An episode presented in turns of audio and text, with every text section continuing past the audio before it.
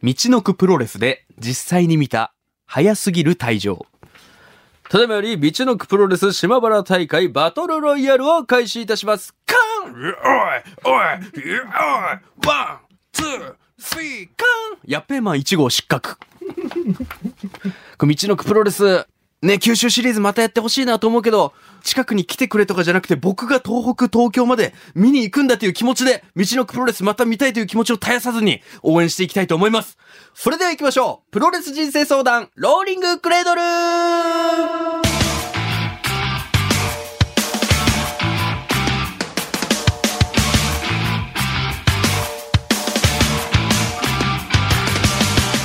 全国3000万人のプロレスファンの皆さんそしてそれ以外の皆さん福岡吉本ザ・ローリングモンキーの武蔵です。この番組はその名の通り皆々様が日々抱える悩み誰に言うまでもないけどモヤモヤすることなどをプロレス的解釈で解決していこうというチャレンジングなポッドキャスト番組となっております。ということで、バトルライン福岡シリーズ、えー、先週は、えー、三沢アナウンサーの悩みを掘り下げていきましたけども、今回は悩みを徹底的に解決していこうということで、いよいよバトルライン福岡シリーズの試合が、ゴングがこの後なるということでございます。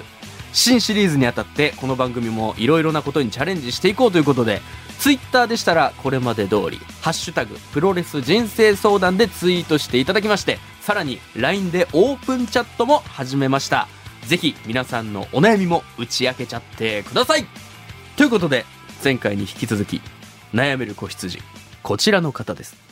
伸び悩む TikToker 三沢すみやいろいろ伸び悩んでます。よろしくお願いしますいろいろと。あの、普段ならね、結構オープニングで最近のプロレス事情とかも話したりするんですけど、はい三沢さんはもう多分もう、思う節というか、はい。思う、思いの種というかぶつけたいことがありすぎると思いますので、うん早めに登場させました。ああ、なるほどな。そういった配慮も。はい。プロレスの良さ。プロレスの良さ、臨機応変ケースバイケースで やらせていただきますけど、はいはいはい伸び悩む TikTok ということで、はい。えー、TikTok、うんあのー結構前ですよね、あれ始めたの。始めた前ですね。KBC の筋肉アナウンサー的なアカウントでやってらっしゃるじゃないですか。そうです。結構前ですけど、僕あの、昨日 TikTok 確認したら、はい。あの、1スクロールもできなかったんですよね。そうですね。最近止まってますね。流行んない。え、え、え、な、何があったんでしょうか？いや、あのーちょっと最初、頑張りすぎたんですよ。編編集を。あ、TikTok 自分で撮って編集も自分でやってらっしゃる。そうなんです、そうなんです。はいはいはい。で、やっぱ頑張りすぎ、やっぱそれが続かなかったですね。うんどんどんクオリなあの、結構 TikTok はって、ねなんでこんなの回ってるんだろうって言って回ってません？適当に撮ってるように見えて、そう、結構もう、ああ、まあそもそもアカウントが人気だ画ったりとか。10秒ぐらい撮ったのはいはいに曲載せて、っていうのがなんか何万再生みたいな。いやもう、わかんない。もうすごい数動画ありますからね。だちょっと短い YouTube 的な感覚でやっちゃってるせいか。ああ、なるほど。ちょっと長かったりしたんですかね。あとアナウンス部で筋トレとかやってる動画たまに載せてるんですけど、はいはいだんだんちょっと周りの目が気になってきたっていうのもあります、周りの目というのは？あ。の、まあ、情緒をはじめ、あ、意外と気にしちゃうタイプなんですか、だんだん本当に、いよいよ仕事が、あちょっと待って、泣きそうになってない？三沢さん。いよいよ仕事がなくなるぞ、おいっていう。ええどうすんだ、おいっていう感じの。筋肉自体がじゃあ、あんまり、まあ、受け入れる人、受け入れない人様々だと思うんですけど。いやー、そうですね。0か100ですね。あ、まあそうですよね。まあまあ、プロレスもそういうところありますけども、はいえーそんな TikTok をやっているミサアナウンサーでございます。はい改めて、そんなミサアナの、えー私の方から説明させていただきたいと思います。KBC テレビ朝です7、そして朝ですゴールドで MC を務めたり、KBC ラジオ昼間にでは水曜日、木曜日のパーソナリティ、ご存知、2021年ベストボディジャパン福岡大会ファイナリストアナウンサー、ミサアナでございます。はい、ありがとうございます。嬉しそうやな。最終経歴筋肉のことを。あの、FWJ メンズフィジークノービス3位を言ってほしかった。ああ、なるほど、ごめんなさい。ちょっとリサーチがねはい。うんはい、全然、いやいや。初めての選手だったんで、いや、でも嬉しかったです。実績、これ以上にいろいろある。ああくまで一部部をちょっと伝えさせていただきました。一番低いところ言われたんで、ちょっと。ファイナリストすごいと思ったんだけどな。響きだけです、ファイナリあ、スト。なるほど、なるほど。はい。それ以外もいろいろやってらっしゃるということで、ごめんなさい、ごめんなさい。そんな、えー、ミサアナの独特すぎる悩み、この後、本気でぶつかっていきたいと思いま。すす。どうもラジオのポッドキャストを毎週金曜深夜1時頃から配信中毎週テーマ崩壊尺破綻の喋りたい放題どうもラジオのポッドキャスト詳しくはどうもラジオのホームページでどうもラジオのポッドキャスト、聞こうさあ、ということで、これから対決させていただきますけども、ルールの説明させていただきます。はい。試合は5分1本勝負。えーうんジャッジは三沢アナ自身がレフェリングしていただきます。おーなるほど僕の相談を受けた後に、納得いった、すっきりしたということであれば、参りましたと言ってください。納得いくかしょっぱい試合しやがって、ということであれば、出直してこいと、なるほど大。きい声でぶつけていただいて大丈夫でございます。はい。理解していただけましたでしょうわかりました。ということで、早速運命のゴングいきたいと思います。今回の対戦カードはこちら。武蔵 VS どんな話題でも結果筋肉の話になってしまう三沢アナさあ、ということで、はい。まずそもそもなんですけど、はいはいその筋肉キャラになったというか、うん。そういう時期っていつからだったんだろうと思いまして、まあ、本格的にこっち進ん、そっちに進もうと思ったのは2018年です。ってことはもう全然福岡にいる頃ってことですよね。そうです。なるほど、なるほど。でも、そ、それまでもやってましたよ、筋トレは。もうもちろん、昔から好きで筋やってました肉、はい体作りはやってらっしゃった好きでした。非常に興味は持ってました。なるほど。えー、前回の放送で、えー、一個上の長岡大河アナウンサーの、まあちょっと別のところ行こうってとこで筋肉も行ってるみたいな話もあったじゃないですか。スポーツの方に行こうみたいなのって。そういうのってなんか具体的なきっかけというか、こういう扱いを受けたから、筋肉の方にシフトチェンジしたみたいなのってやっぱあったんですか？ああ、それは、あの、たまたまどうも2018年入った時、はいはい。いや何かこう、爪痕を残さなきゃみたいなの毎回ロケでほあるわけじゃないですう。か。まあそうですね。ねえ。で、そんな中、たまたま男だけで行った、はい。無人島ロケみたいな。無人島ロケに？うんはい。で、そこで、まあ、脱ぎますよね。海に入るってなった時に。ああ、まあまあまあ、もちろんそうそう。で、脱いだ時に、まあ、その時も鍛えては、今ほどじゃないですけど、鍛えてて、はいはいはいで、いや、もう周りのタレントさん、まあ、リポーターが結構、ええミサめちゃいい体してるね、みたいああ、な。なるほど。脱ぐまで分かんなかったけど。僕の中では、そうそう。僕の中では、こんなんでいい体なんですかって感覚なの。もっと、あ学生時代野球部とかね、はいはいはい大会やだったんで、その時の方がめちゃめちゃいい体だったんですよ。あ、なるほど。ちょっと肉とかついてきた上でも、いい体やって言われたみたいじゃあもっとこれでいけるわと思って。な。なるほど。そっからまあって、いうところから、うん。筋肉にどんどんそうです、そうです、そうです。自分に重きを置くようになったということなんですけど、僕がね、最初見て思ったのが、はいそれこそミサアナも最初に、あの、つっついてくれましたけども、はいどんな話題でも筋肉の話になってしまうっていうのが、うんうん自分自身も多分同じようなことをやってるんですよ。それこそこのプロレスもそうですけど、はい。もちろん朝デフラジオとかね、普通の番組出ても、なんか話し合った全然関係ない話でもやっぱプロレスに持ってっちゃったりはあもはあはあしてるんで、はい。そもそも自分の武器としては全然悪いことじゃないんだろうなと思うんですよ。うん。そうなんですよ。で、筋肉に重きを置いてるじゃないですか。はいで、これでいいのかなっていう風な感じで今悩みを送ってくださってるわけじゃないですか。うんはいはいはい筋肉の話をずっとしてしまうことによって、うんどういう弊害があるというか、どういうなんかこの害を食らっちゃうんだろうみたいな、なんかその危機感的なのがあるってことですかね。こいつバカだなって思われる。まあバカではありますよ。うん。筋肉バカとプロレスバカですよ。なんだろうな。うん。でもね、僕の中の、はいはい。大変なんだよって思うんです。その言いたいのは。ほう。脳みそまで、うんまあ、頭の中も筋肉だなって言われますけど、はい。頭の中筋肉するの大変なんだよって。どういうことですかいや、だか頭の中筋肉大変なんだよら、い。や、ボディメイクしてる人って、ええ。あの、実は、めちゃめちゃ、頭いいって言うとちょっと、へ、あの、語弊がありますけど、はいはいはい。自分の体と相談できてカロリー計算もしっかりして、まあ確かにね。一日の食事も 管理できないとうんうん、うんならないんですよ。年中無休で自分のこと管理して自分のこと一番理解してやってるってことですもんね。そんなアナウンサーいないやん。いやいやいや、そうですよ。みんなだらしない。もちろんそうですよ食。事してだらしない体や、みんな。特にだらしない人いるんですか？特にだらしないの、なんだろう、朝のメガネかけてる人かななんだろわかんないけど。ねえ、みんなだらしないよ。まあまあまあまあまあ。いや、確かに、で思ったのがやっぱ、その筋肉イコールっていうのありますよね。ミサはアナウンサーじゃないですか。はいはいはいアナウンサーイコール筋肉にやっぱ結びつかないじゃないですか。はいはい。そういうところもやっぱあるんですか？うーん。アナウンサーが筋肉ムキムキでニュース喋ってもみたいなや。それはないんですけど、結局、あ、結局なんだ、その逃げ道が、というか、逃げたなと思われちゃうじゃないですか。筋逃げたら肉に。どんああ、な？なるほど、なるほどね。政治でも、国際情勢でも、うんね経済の話をしても、はあ結局筋肉の話になる。なるほど。お前それしか話せ、話せないやん、みたいな。それを全部プロレスに持っていってるのがこの番組ですよね。そうそうそう。だからなんかこう、近しいンスはね、ものは。いや、確かに確かに感じますね。うんそうなんですよ。筋肉、まあそうですね、例え話とかしちゃったりとか。じゃあ例えば、うんちょっとプロレスのね、ちょ、ちょっと一旦まず筋肉のちょっとはい聞きたいことがあるんで言いますけど、あのーなんというんですかね、コアな筋肉の話をもちろん求めてらっしゃる筋肉好きの方もいらっしゃると思うんですけど、例えば世間一般の方に分かってもらえるような、なんかその筋肉の話するにしても、忖度ってちょっとあるじゃないですか。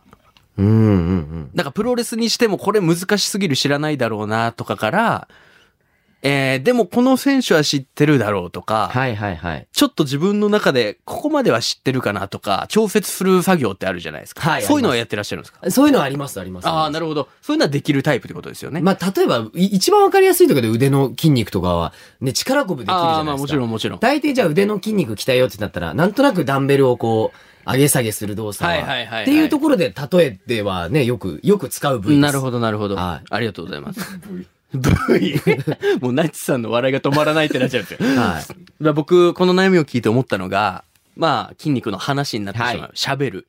トーク。で、プロレスに置き換えたときに、プロレスでトークってめちゃくちゃ大事な要因があって、おっていうのも、プロレスで次の戦いに向けて、その、なんていうんですかね、構想というか、争いが起きるのって、マイクアピールから始まることが多いんですよ。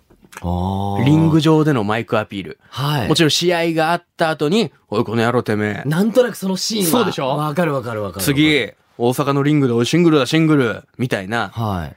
そういう次の試合への、まあ、接続詞というね、ちょっとおしゃれな言い方したら、って感じなんですけど、そのプロレスのマイクアピールとちょっと通ずる部分があって、ちょっと、選手の名前出しますけど、えー、例えば、棚橋博士選手。あ、棚橋さん。あ、ご存知ですか？わかります。あありがととうございます。棚橋博士選手って、あのー今でこそ、新日本プロレスの、はい。まあそのエース的存在で、うんもうここ十何年ずっとトップ戦線で戦ってる選手なんですけど、はい。ミサアナが思う棚橋選手のイメージって、おそらく、そのイケメン系というか、はい。髪もね、女性ぐらい長く伸ばして、うん。金髪に、はい。なんか別の色入れちゃったりとかしてるような。あと宝くじの CM にも。あ、宝くじの CM ね。ねセブンイレブンにたまに貼ってある。はいそう。そういうイメージあるじゃありないでか。ますすあります。はい。でも、棚橋博士選手って、最初、そのスタイルって全然受け入れられなかったんですよ。ええそのプロレスラーとして。そうです。プロレスラーとして。へーでそこで一つあるのがマイクアピールっていうのがあって、はい。棚橋博士選手の決め台詞が、全試合終わってメインイベントで勝利した後に、会場の皆さん、愛してまーすって言うんですよ。おー。そう。で、その当時の棚橋博士選手が、こう人気がぐわーってきたというか、その人気これからエースになっていくぞっていうプロセスの第一歩目にいる時って、その時のファンから、なんだ愛してますって、プロレスにチャラさ持ち込んでんじゃねえよみたいな、はい。そういうイメージというか、もうなんならずっと批判されてるような選手だったんですよ。はい。それでもちょっとあると思うんですよ。アナウンサーなのに何が筋肉だと。はーい。うんはいはいはい。本元のプロレスとね、うん。そんなチャラさでプロレス強くなるわけじゃねえんだ。筋肉でアナウンサーの仕事来るわけじゃねえんだ。みたいな、まあ、境遇的にはちょっと一緒の位置にあったのかな、みたいなのがあって、はい。でも、棚橋選手って、愛してますってひたすら言い続けたんですよ。どんだけ批判を受けても。はい。それはなぜかというと、棚橋博士選手の愛してますって、もうファンの方々に、ふわっと思ったことを愛してますって言葉が出たと最初言った時に。はい。もう新日本プロレスが格闘技人気とかに押されて、うんちょっとお客さんが入んなかった時期、それでもプロレスを見てくださる皆さんに愛してますっていう風に言ったのが、まあ、発端だったっていう、まあ、諸説があるんですけど、うん言い続けた結果、今ではみんながその愛してますを待ってるんですよ、棚橋選手の。はあ。そう。今でこそみんなで愛してますって叫ぶし、うん同じポーズするし、大棚橋コール送るしってとこまで来てるんです。はい。ってなった時に、三沢アナも筋肉が好きで、もう自分自身筋肉だって分かってずっと筋肉の話をするわけじゃないですか。はい。それをやり続ける、継続するっていうことはめちゃくちゃ大事なことやと思うんですよ。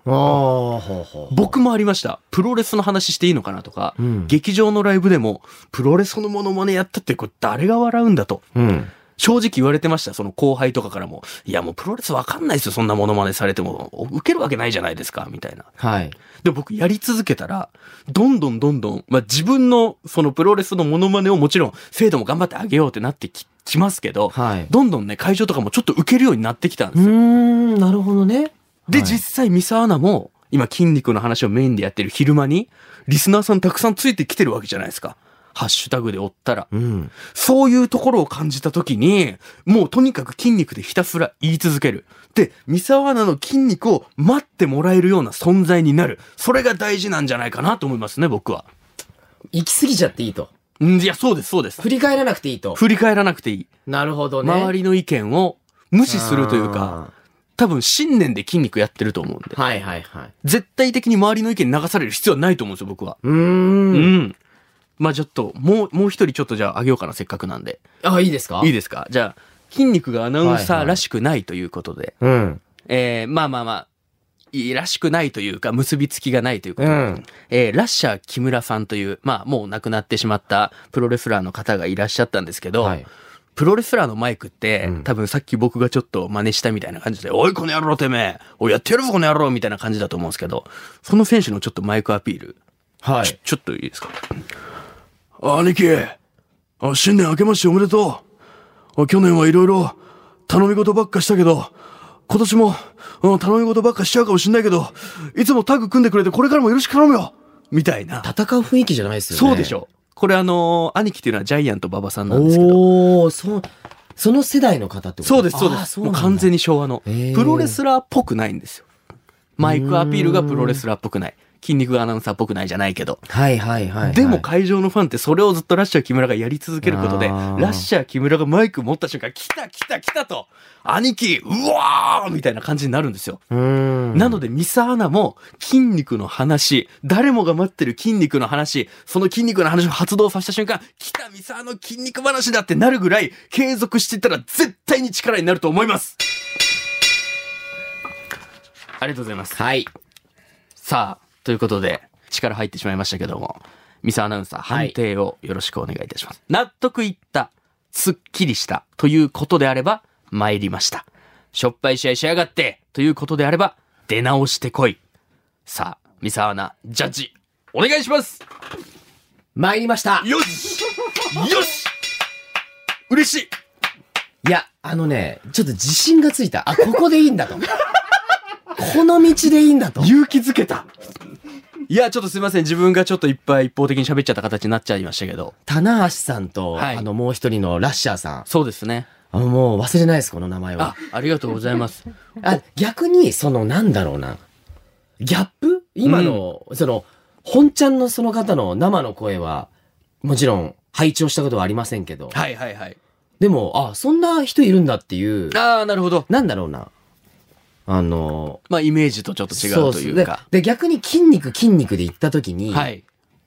だいぶ、他のハードルが低くなるなと思ったんですよ。あー、なるほど。フリートークとか。例えば、それでちょっと、ちょっと政治とか経済とか、あ、話したら、はいあ、そっちにさ、いけんのってなりそうだよ確かに、確かに、確かにで。逆に、他の、ね、あのー宮本さんとか、まさにそうですよ。そうね、長岡大河さんとかがやっても、やっぱ、なんかある程度知ってるだろうの、まあ、できるだろうなっていうね、ハードル。そこが高いそうなんで、うん。逆にその超えるのが難しそう。なるほど。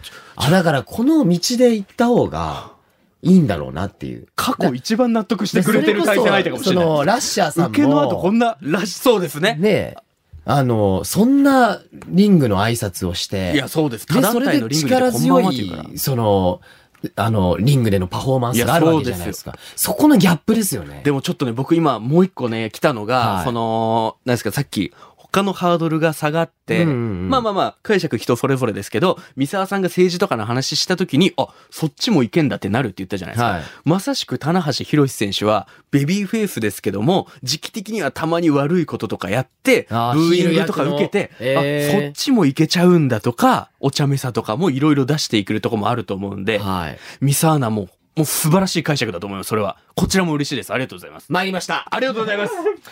さあ、ということで、すごいいいオープニングマッチができたんじゃないでしょうか。うんただ、ミサアナウンサー、まだまだ悩みが残っておりますので、来週もミサアナウンサーの悩みを丸め込んでいきたいと思います。